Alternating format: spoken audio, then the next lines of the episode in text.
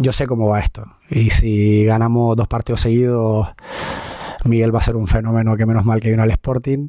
Y si, y si perdemos, eh, no lo va a hacer. Entonces, por eso estoy tranquilo, porque sé que, que encadenando buenos resultados, eh, sé que las opiniones cambian rápido.